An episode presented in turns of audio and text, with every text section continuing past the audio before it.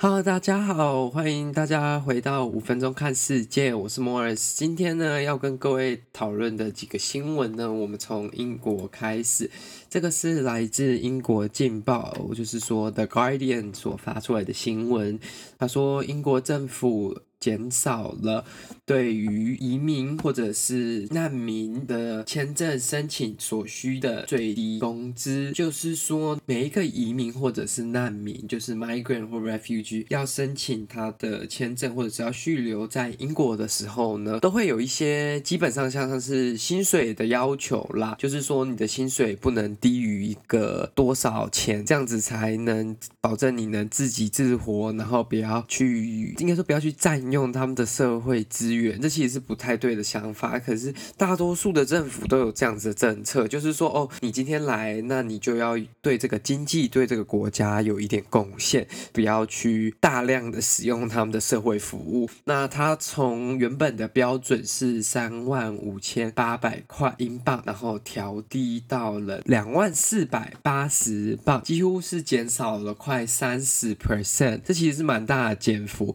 这可以说应该是有两个不同的解释啦。一个好的方面是说，这样子这些难民或者这些申请者，他们所需要的最低薪水就是。就是最低薪水标准调低了，会不会给他们更多留下来在英国的机会？因为这样子能做的工作就更多了，这个薪水包花的范围就更多了。第二个就是比较劣势的部分，这样会不会是把这些平常认为是比较低收入的工作，就是把它局限给这些？外来的移民跟难民去做，然后反而他们就没有办法去做他们比较会的他们的专业工作，还是说他们也比较能往上爬，或者只是争取更好的待遇跟薪水？这我觉得是一个蛮值得探讨的话题啦。第二则今天要跟大家讨论的新闻是关于大家不知道记不记得几年前日本所发生的三一大地震。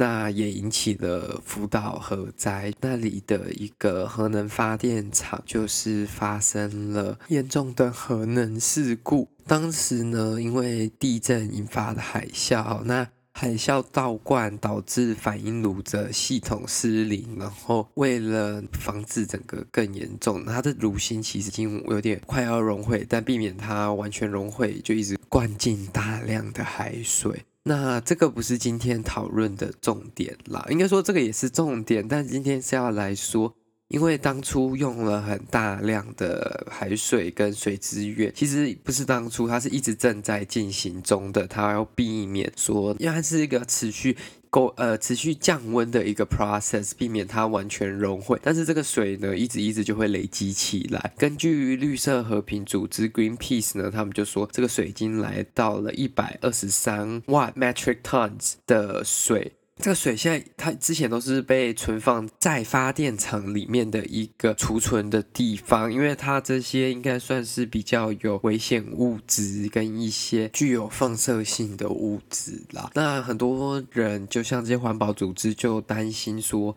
因为目前日本政府的计划其实就是说，哦，我要把它排到海里面，那这也是唯一的方法，就是最快的方法，就是因为旁边就是海，那排出去的话，那才有持续。的空间继续去做这个降温跟缓解的动作，可是。当然，把这种东西排进海里，当然会很多人很担心呐、就是说，这个第一有没有可能对人类造成什么样的二次伤害，或者是对当地的生态居民有什么样健康的影响？会不会影响到水源这种这种问题？那绿色和平是指出说，这有可能，有可能会影响到人类的 DNA。那当然，附近的那一些渔业的组织也有出来反映说，这个会影响到生态的整个形态。那这代表不止这会影响到整个世。食物链有可能慢慢慢慢累积到当地居民的饮用水、当地居民的食物，他们的饮食有可能都会充满放射性的物质，这其实是不太健康，也不太好。我相信大家也很不乐见的啦。这个其实就是一个很好问题，就是说人类如果越来越仰赖这种核能源、核资源的话，那这些核废料，那第一个是核废料，那第二个是这种发生核灾之后所产生的核能污染，要何去何从呢？那都已经发生这么多年了。这个问题还是处于一个无解的状态啦。